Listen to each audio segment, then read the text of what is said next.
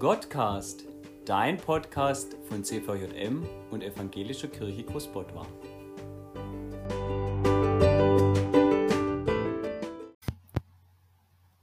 Heute mit Armin. Zu Beginn eine Frage. Wer bist du? Meist kommt hier als Antwort Student, Verkaufsleiter, ich mache gern Musik oder spiele Fußball. Aber Moment, ich habe nicht gefragt, was du tust, sondern wer du bist. Im 2. Korintherbrief 5, Vers 17 sagt Paulus, das bedeutet aber, wer mit Christus lebt, wird ein neuer Mensch.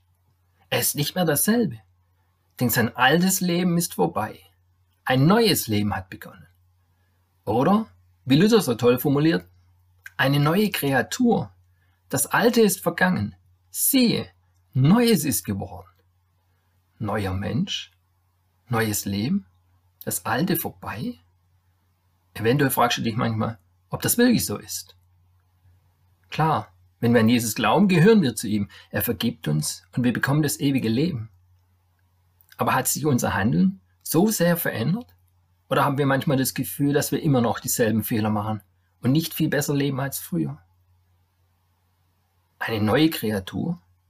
Gilt es diese Zusage etwa nicht oder noch nicht, sondern erst, wenn wir das oder jenes tun oder erreicht haben? Bonhoeffer sagt mal, dass Gott uns nur ab und zu Veränderungen in unserem Leben wahrnehmen lässt, damit wir nicht hochmütig und selbstgefällig werden.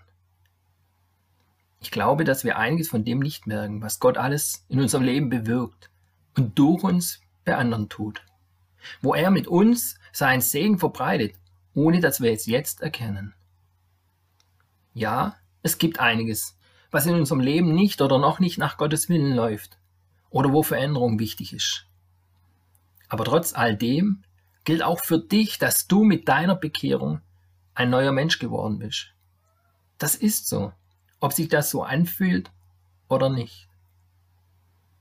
Als Gott das Volk Israel aus Ägypten weggeführt hat und die Juden vor dem Land stehen, das Gott ihnen zugesagt hat, schicken sie Kundschafter hin, um zu erfahren, wie es dort aussieht. Als die Kundschafter zurückkommen, sagen sie, wie fruchtbar und toll das Land ist, aber dass dort starke und große Völker leben. Sie berichten in 4. Mose 13, sogar die Riesen, die Anakiter, haben wir gesehen. Wir kamen uns neben ihnen wie Heuschrecken vor. Und das waren wir in ihren Augen vermutlich. Die Israeliten hatten Gottes Zusage, dass sie dieses herrliche Land bekommen. Sie haben mit ihm gelebt aber sie haben diese Verheißung für sich nicht angenommen. Sie sind denn deshalb noch 40 Jahre lang durch die Wüste gelaufen und alle Erwachsenen haben das gelobte Land nie betreten. Nur Josua und Kaleb glaubten der Verheißung Gottes und sind dann am Ende in das versprochene Land gekommen, weil sie vertrauten, dass Gott wirklich einen Plan mit ihnen hat. Hans-Peter Reuer hat mal dazu gesagt, du benimmst dich so, wie du glaubst, wer du bist. Wenn du dich klein wie eine Heuschrecke fühlst, dann lebst du. Ja, dann benimmst du dich auch so. So klein und unbedeutend wie eine Heuschrecke. So wie die Israeliten. Wenn wir denken, ich mache immer so viel falsch, ich bin unwichtig, mit mir kann Gott sowieso nichts anfangen, dann werden wir uns auch so sehen und so leben. Wir vergessen immer wieder unsere Bestimmung, dass wir Tochter oder Sohn Gottes sind und welche große Bedeutung wir für Gott haben. Das hast du eventuell schon oft gehört. Aber hat es auch mit deinem Leben was zu tun? Unser Handeln wird viel mehr davon beeinflusst, wer wir sind oder was wir denken, wer wir sind.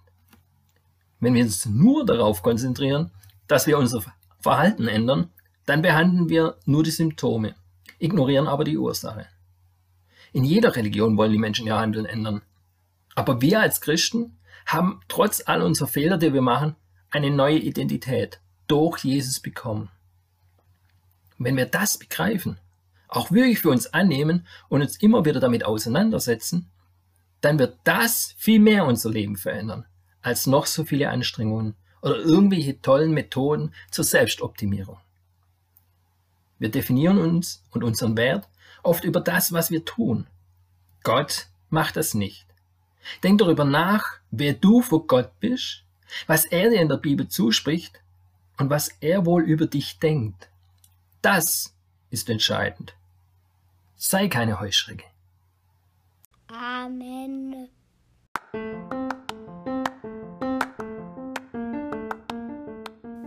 Das war's für heute. Wenn du jetzt noch Fragen hast, mit jemandem sprechen möchtest oder jemand für dich beten soll, wende dich gerne an deine Mitarbeiter oder schreib uns unter godcast.cvm-großbodwa.de und empfehle uns gerne weiter.